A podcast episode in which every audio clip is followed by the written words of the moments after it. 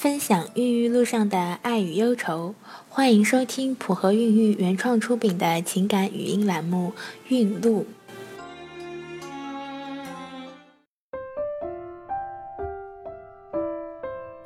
大家好，我是小何医生。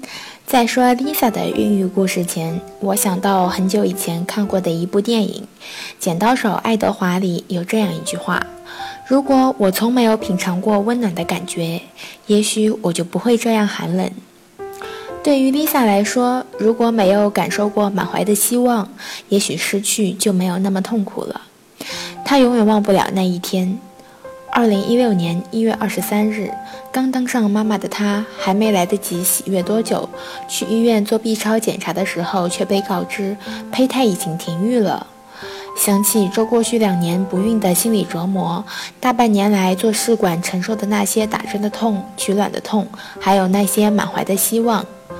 这件事后，Lisa 一个人不吃不喝在家躺了两天，脑子里都是空的。可是看着日夜为她忙前忙后照顾她的母亲和丈夫，Lisa 还是决定重新振作起来。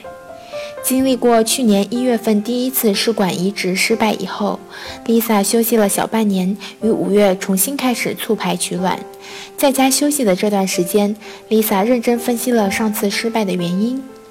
一、取卵配成的胚胎质量不佳；二、心情太过急躁；三、因为第一次在就医时就看普通门诊定的长方案，更没有适合针对他个人所调整不同功效的药物。所以，Lisa 给自己列了一个 A 计划，首先就是要提高卵子质量，其次果断换专家门诊。这一次取卵结果大大出乎 Lisa 的意料之外，取了十六颗卵子，有十颗全部受精。过了几天，医生给 Lisa 选了一颗最优质的囊胚，把它送进了妈妈的子宫。